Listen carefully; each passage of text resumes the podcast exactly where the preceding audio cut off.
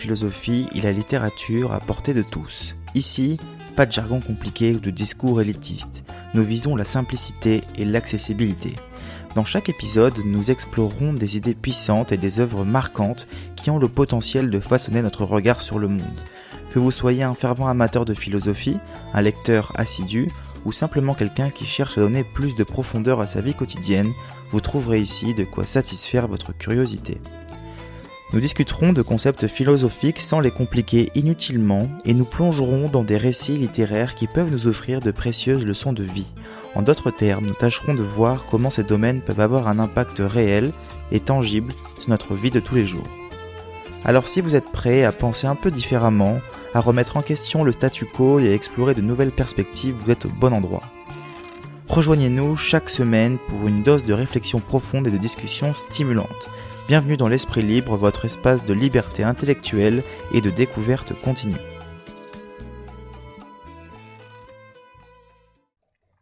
Aujourd'hui, maman est morte. Ou peut-être hier, je ne sais pas. J'ai reçu un télégramme de l'asile. Mère décédée, enterrement demain, sentiment distingué. Cela ne veut rien dire. C'était peut-être hier. L'asile de vieillards est à Marengo, à 80 km d'Alger.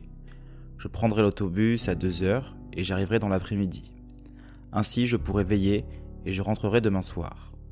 Je demandais deux jours de congé à mon patron et il ne pouvait pas me les refuser avec une excuse pareille. Mais il n'avait pas l'air content. Je lui ai même dit Ce n'est pas de ma faute. Il n'a pas répondu. J'ai pensé alors que je n'aurais pas dû lui dire cela. En somme, je n'avais pas à m'excuser. C'était plutôt à lui de me présenter ses condoléances. Mais il le fera sans doute après-demain, quand il me verra en deuil. Pour le moment, c'est un peu comme si maman n'était pas morte. Après l'enterrement, au contraire, ce sera une affaire classée, tout aura revêtu une allure plus officielle.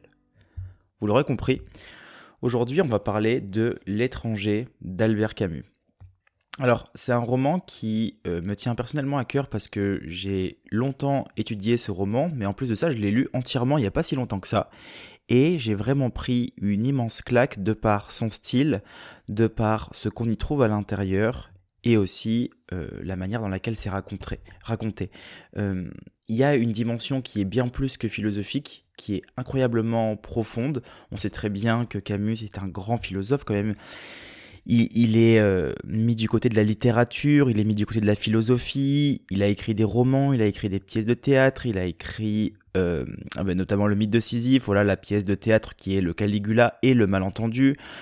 c'est, il faut savoir qu'aussi le l'étranger est l'un des romans les plus lus après Le Petit Prince de Saint-Exupéry et 20 milieux sous les mers de Jules Verne. Donc euh, euh, c'est un vrai chef-d'œuvre. Voilà. On va en parler aujourd'hui. Il y a une dimension qui est philosophique, euh, qui est extrêmement grande, extrêmement profonde, et j'avais envie de vous partager ça avec vous à travers ce podcast. Donc déjà, il faut savoir que L'étranger, qui est évidemment l'un des romans les plus célèbres d'Albert Camus, a été publié la première fois en 1942. C'est important de connaître le contexte dans lequel Camus a écrit ce roman. En 1942, le monde est en plein conflit mondial, la France est occupée par l'Allemagne nazie. Camus, qui avait d'abord vécu en Algérie, se trouve à Paris pendant cette période, et il travaille justement à ce moment-là pour la résistance. Le climat est plutôt lourd, marqué par l'occupation, la censure et la menace constante.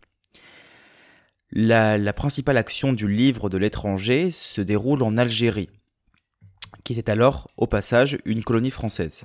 Camus lui-même est né en Algérie et a été témoin des tensions entre les colons français et la population algérienne indigène.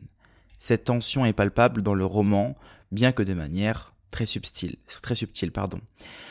Il y a un contexte philosophique dans ce roman de l'étranger qui est évidemment le thème principal de Camus, qui est l'absurde. On reviendra dessus à la suite de ce podcast, mais aussi un contexte personnel. La relation de Meursault avec sa mère dans le roman que vous venez d'entendre, ça peut être vu comme une référence à la propre relation de Camus avec sa mère. La maman de Camus n'est pas morte quand Camus a écrit le livre, mais il a souvent décrit sa relation avec elle comme distante et compliquée et notamment principalement en raison de la pauvreté dans laquelle il vivait et de la surdité de sa mère. En 1930, Camus a été diagnostiqué aussi avec la tuberculose, une maladie qui a eu un impact significatif sur sa vie. Ça a sûrement dû renforcer sa conscience de la fragilité de la vie, qui est un thème qui revient de manière récurrente dans ses œuvres et aussi son expérience en Algérie parce que Camus avait une relation plus ou moins ambivalente avec son pays natal. Il aimait profondément l'Algérie, mais était également conscient des injustices du système colonial. Et cette dualité, elle est présente dans le roman, où l'Algérie est à la fois un cadre pittoresque et un lieu de tension. Alors, euh, nous sommes, lorsqu'on commence à lire l'étranger, on est à la place de Meursault, qui est un homme qui ne sait pas mentir, qui n'a pas énormément de sentiments, pour ne pas dire que très peu. Et nous vivons à travers lui les événements de sa vie qui euh, commencent, comme je vous l'ai cité juste auparavant, ben, par euh, la mort de sa mère. Et vous avez vu, c'est très tranché, hein, le style est très clair. Euh, on ressent pas une profonde tristesse. C'est la mort de sa maman de manière, euh, voilà, rationnelle, on va dire entre guillemets. Et on vit à travers cette expérience des sentiments qui sont vraiment, nous, pour le coup, très différents. Il va y avoir une partie où on ne va pas comprendre son comportement, mais d'un autre, on ne peut que le comprendre parce que, au final, il ne fait que dire la vérité. Une vérité qui ne peut pas être entendue et qui est, même pour nous en tant que lecteurs, très mal comprise. Je vous citerai un passage tout à l'heure euh, qui m'a vraiment moi pour le coup et fait sourire et aussi perturbé parce que je me disais mais c'est incroyable à quel point un homme qui ne fait que dire la vérité, du moins la sienne, euh, en, en, ressentant que très peu de sentiments. Alors je dis très peu parce qu'il y a certaines adaptations qui nous disent que voilà, Meursault ne ressent pas de sentiments. C'est pas vrai, il en ressent à plusieurs moments. Euh, on sent qu'il a du désir pour Marie, on sent qu'il euh, euh, y a des choses qui le tracassent. Il c'est pas un personnage qui est dénué de sentiments, qui est antipathique. C'est pas le plus empathique qu'il existe, qui existe, mais c'est une personne qui ressent des choses, qui a des désirs en tout cas. Donc nous sommes dans cette histoire de Meursault qui perd sa maman et qui, à la suite de la mort de sa maman, ben rencontre Marie, qui va devenir euh, sa chérie, on va dire, et peut-être plus tard sa femme, qui ne deviendra pas sa femme, mais euh, il y a un passage où euh, ils auraient éventuellement pu se marier. Il y a différents aussi personnages à l'intérieur qui interviennent avec le, le narrateur. Je pense à Raymond, qui est le voisin de Meursault, à Salamano, qui va être un vieillard qui habitait sur le même palier. Meursault, donc, c'est le personnage principal. Et euh, on n'a que son prénom, on n'a pas d'âge, et on sait qu'il est plus ou moins jeune. Directement, il perd sa maman, donc il y a toute une partie sur la mort de sa maman, et on voit, on ressent du moins l'indifférence qu'il ressent face au décès de sa mère.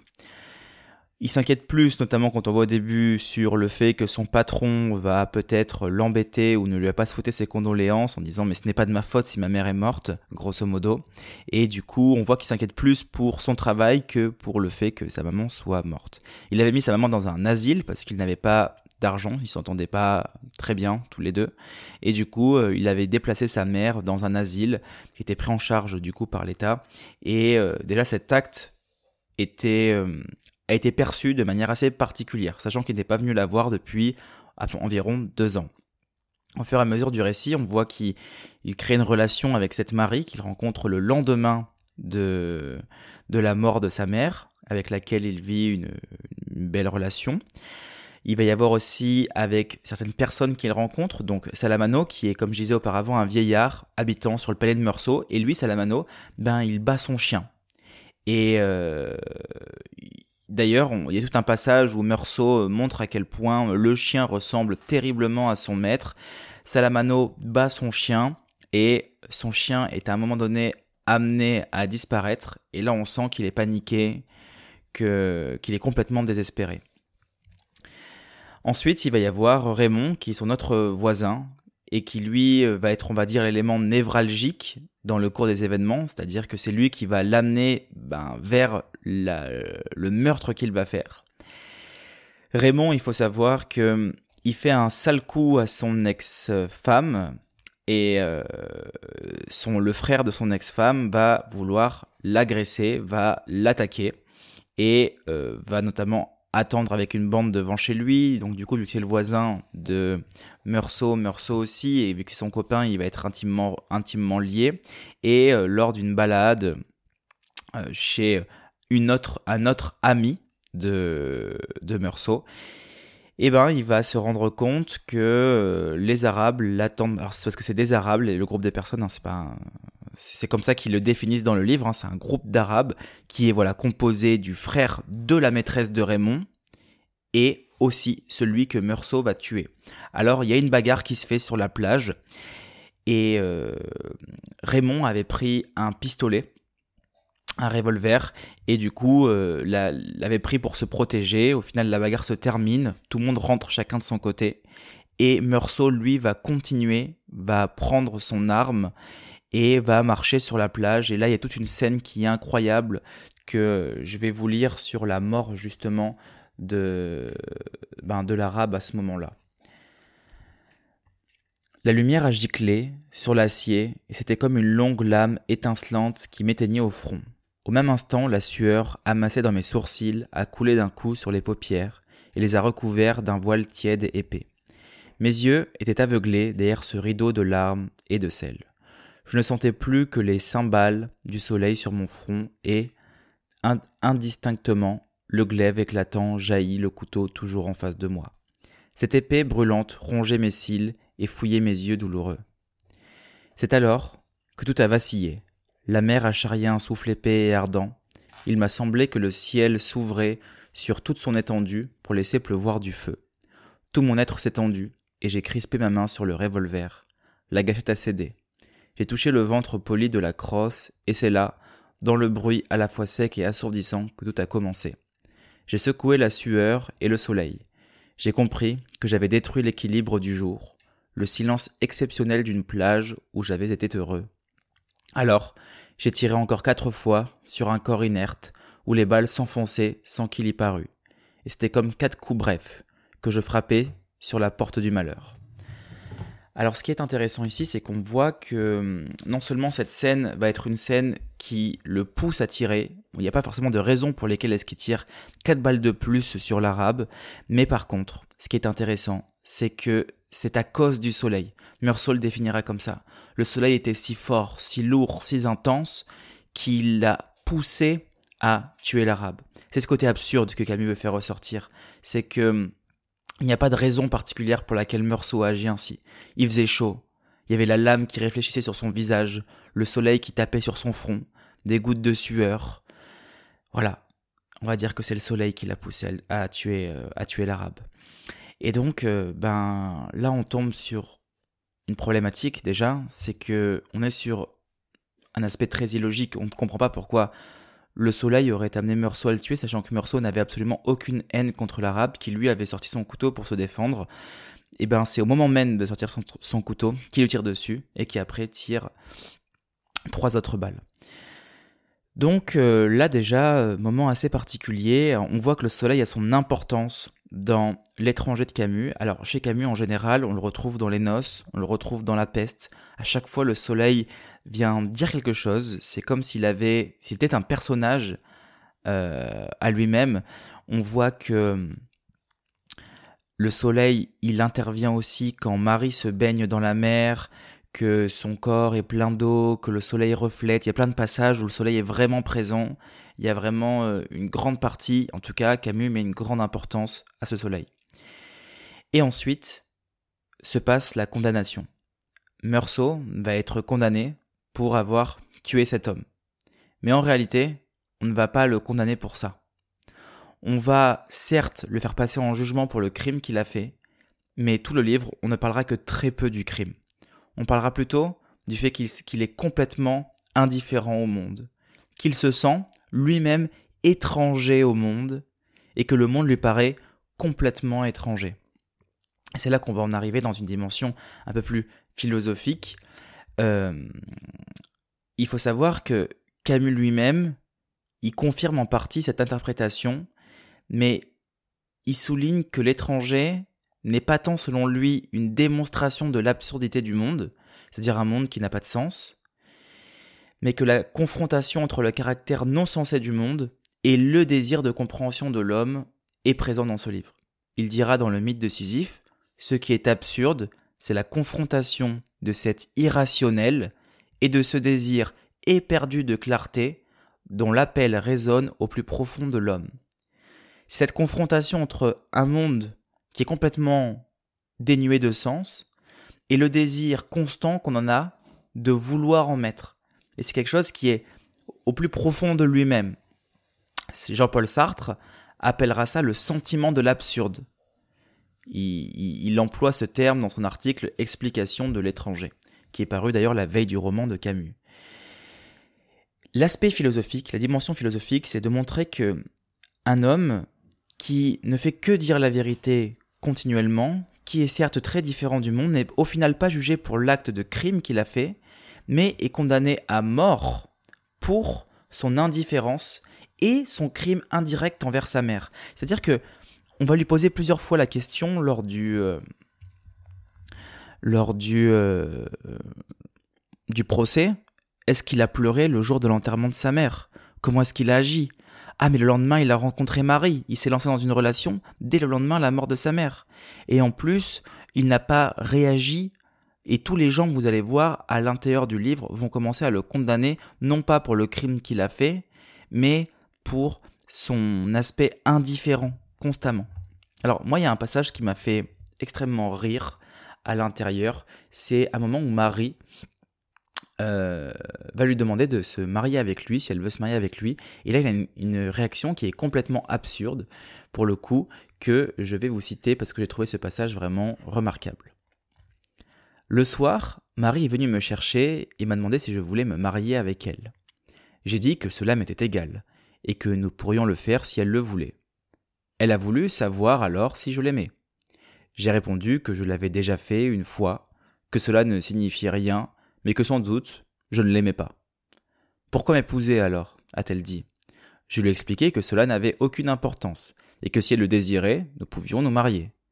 D'ailleurs, c'était elle qui le demandait et moi je me contentais de dire oui. Elle a observé alors que le mariage était une chose grave. J'ai répondu non. Elle s'est tue un moment, et elle m'a regardé en silence. Puis elle a parlé. Elle voulait simplement savoir si j'aurais accepté la même proposition venant d'une autre femme, à qui je serais attaché de la même façon. J'ai dit naturellement. Elle s'est demandé alors si elle m'aimait, et moi, je ne pouvais rien savoir sur ce point. Après un autre moment de silence, elle a murmuré que j'étais bizarre, qu'elle m'aimait sans doute à cause de cela, mais que peut-être un jour je la dégoûterais pour les mêmes raisons. Alors là, c'est intéressant parce que Camus est 100% honnête et si, enfin, Meursault est 100% honnête et on se rend compte que dans la même situation, si euh, vous, rencontrez une femme que certes vous ne l'aimez pas, vous partagez des choses avec elle, vous la désirez parce que il y a des grands moments de désir, et eh ben euh, cette femme-là, euh, à un moment donné, va dire bah, j'aimerais bien qu'on se marie, mais est-ce que tu m'aimes? Eh bien non, je ne t'aime pas, mais je ne sais pas si je suis en capacité de pouvoir dire oui ou non du fait de ne pas vouloir blesser la personne. Ben lui va être complètement honnête. Non, je ne t'aime pas. Et euh, si euh, euh, du coup une autre fille avec la même relation que tu avais, que tu as avec moi, te propose aussi de te marier, tu lui répondrais oui? Bah oui, je lui répondrais oui. Et donc vous voyez que c'est des réactions que nous, on n'aurait pas forcément l'idée d'avoir, parce qu'il y a un côté très empathique de vouloir se mettre à la place de la personne pour ne pas la faire souffrir ou pour ne pas lui causer de tort. Et au final, ben là, on se rend compte que Meursault, lui, a un comportement quotidien qui est justement dans un pur rationalisme et dans une pure honnêteté envers lui-même. Et lui se sent, comme je disais auparavant, complètement étranger à ce fait d'être incompris. Donc, c'est-à-dire que je, me sens étranger au monde parce que je suis incompris par le monde, parce que mon comportement, ben, au final, ne correspond à personne, alors que je n'ai pas l'impression d'avoir fait quoi que ce soit de mal. Évidemment, le crime, mais là, encore, ce que je vous dis, c'est qu'il n'est pas accusé pour le crime, il est, il va être condamné à mort plutôt pour le fait de ne pas avoir pleuré le jour de l'enterrement de sa mère, plutôt pour s'être mis en couple, plutôt pour ne pas ressentir de sentiments, plutôt pour euh, son indifférence et euh, sa radicalité au niveau de la vérité, plutôt que pour le crime qu'il a fait. On ne parle pendant le procès, pendant le procès quasiment pas du crime.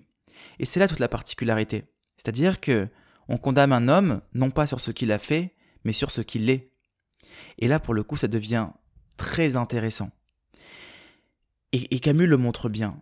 l'homme a besoin de mettre du sens. On voit Marie qui a besoin de chercher du sens à cette irrationalité du comportement de Meursault, mais aussi de ce qu'elle vit.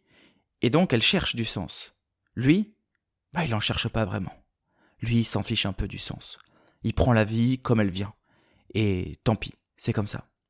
On verra à plusieurs reprises à l'intérieur du livre euh, l'aumônier qu'il cherche à convertir Meursault, euh, qu'il soit guillotiné. C'est-à-dire que euh, déclenche la colère à la fin de Meursault en lui disant qu'il va prier pour lui. on voit son indifférence envers Dieu. On voit qu'il ne croit pas vraiment à grand-chose. le procureur qui accable Meursault aussi, à travers des discours oratoires, qui réussit à le faire condamner à mort en l'attaquant sur ce qu'il est. Voilà, concrètement. Euh, il y a aussi le concierge de l'asile qui va plaider contre Meursault, parce qu'il va dire que Meursault est inhumain en quelque sorte. Il y a juste euh, Céleste, un ami qui est un ami de Meursault, qui est gérant d'un restaurant, et qui lui va le défendre pour le procès. Il aura même presque envie de l'embrasser, il dira à l'intérieur. Donc on voit que il, vivait vraiment comme un frère et qu'il a, eu d'un désir à ce moment-là où il était quand même heureux. Donc il ressent des choses. Mais c'est plutôt qu'il a un comportement qui est complètement irrationnel. D'ailleurs, euh, il faut savoir que la lecture du manuscrit de l'étranger, elle a été, elle, a inspiré à André Malraux ses remarques stylistiques, qui elles ont été communiquées à Camus par son ami Pascal Pia, et euh, Malraux notait l'usage abusif que Camus faisait de la structure, sujet, verbe, complément, point. Et donc Camus a décidé d'apporter des modifications pour éviter la caricature. C'est un style qui est sec, c'est un style qui est puissant, c'est un style qui est dur. On voit que l'étranger, on va directement à l'essentiel, on va pas trop décrire. Et ces passages qui sont très décrits, très profonds, sont des passages qui sont importants. C'est magnifique. En termes de littérature, c'est magnifique. Il faut vraiment que vous le lisiez, vous allez adorer pour ceux qui l'ont lu. Euh, je pense que vous comprenez de quoi je veux parler. La partie qui m'intéresse aussi énormément, c'est ce côté irrationnel. Bizarrement, ben, le monde ne correspond jamais à nos désirs. Et de ce fait, nous essayons de faire en sorte qu'il y corresponde. C'est-à-dire que une personne qui agit de manière irrationnel dans le sens où son comportement n'est pas comme on aimerait qu'il soit, eh bien on va être amené à le condamner, à condamner cette personne-là de ne pas être ce que nos désirs nous poussent à vouloir. Et ça, c'est un grand, une grande partie. Parce que Meursault est condamné pour ça. Meursault est condamné, est condamné pour sa différence, pour le fait de ne pas être autre chose que ce qu'il est, et on va le blâmer justement d'être cette personne-là. On va le blâmer d'être Meursault. Et on va aussi le blâmer surtout de ne pas être ce qu'il devrait être, c'est-à-dire normal. D'où ce fait de double étranger. L'étranger dans le sens où lui est un étranger pour le monde, mais que lui-même perçoit le monde comme étant étranger à lui-même. Et, s'il y a une double confrontation étrangère, c'est que je n'accepte pas que cette personne-là puisse être différente et ne puisse pas réagir. Elle est inhumaine. Il n'est pas doté de capacités humaines, ce n'est pas possible de réagir de telle manière. On a peut-être déjà eu cette façon de penser face à des tueurs en série, face à des personnes qui ont agi de manière vraiment extrême, sans forcément raison. Et en plus de ça, quand il nous dit que c'est le, soleil qui l'a poussé à tuer et à tirer trois balles de plus, pourquoi est-ce qu'il aurait tiré trois balles de plus dans l'arabe? Ben, C'est le soleil qui l'a poussé à en tirer. Il ne sait pas. Voilà, il n'y a pas d'explication particulière. Alors on va essayer de comprendre à quel point c'est un criminel. C'est un criminel parce qu'il ne ressent pas d'émotion. Parce qu'il s'est mis en couple le lendemain de la mort de sa mère. Parce qu'il n'a pas pleuré à l'enterrement de sa mère. Parce qu'il est différent du monde. Et c'est pour ça qu'on va le condamner. Et, et ça, c'est incroyable. Et ça, c'est profondément incroyable parce que la manière dans laquelle c'est amené nous fait poser de grandes questions. Peut-être que le monde a un sens, peut-être que le monde n'en a pas, mais ce qui compte surtout, c'est quel rapport on entretient avec ce monde qu'il soit euh, dénué de sens ou qu'il soit au contraire euh, très sensé. Et eh ben, on voit que on a tendance à le faire très indirectement à travers ses comportements. C'est-à-dire que nous, on peut se situer à la place de Meursault, mais aussi à la place du tribunal. Pendant certaines situations, on peut être amené à juger une personne ou à juger une action, ou à juger un acte, ou à juger un fait d'inhumain, d'immoral, de pas normal, et du coup le juger par rapport à ça, par, rapport au fait qu'il ne rentre pas dans l'idée qu'on a des choses, par rapport au fait qu'il n'est pas ce qu'on aimerait qu'il soit. Et à ce moment-là, nous, à certains moments aussi, on peut agir d'une certaine manière et ne pas forcément être étranger, mais du moins se sentir étranger. Se sentir étranger parce que le comportement qu'on va avoir peut être perçu comme étant absurde, et de ce fait, on ne va pas être étranger au monde, parce qu'on a un comportement général qui rentre, on va dire, dans les clous, mais on va avoir ce sentiment d'étrangeté, de différence, qui lui va nous pousser à avoir une vision de nous-mêmes, une vision du monde qui peut toucher à l'absurde, qui peut toucher à un contexte existentialiste qui sera, bon évidemment, qui sera par la suite euh, très personnel, très centré sur soi, très centré sur le monde, très centré sur notre rapport au monde, mais on peut se sentir étranger. Ça m'est arrivé longtemps de me sentir étranger, encore aujourd'hui. Euh, cette confrontation avec le monde, les idées que les gens ont et les idées que moi j'ai, que parfois à certains moments, je préfère ne pas exprimer. Je préfère ne pas exprimer mes idées de peur qu'elles paraissent trop absurdes pour le monde. Et à certains moments aussi, lorsque le monde exprime certaines idées, eh ben pour moi, elles me paraissent complètement me paraissent pardon, complètement insensées.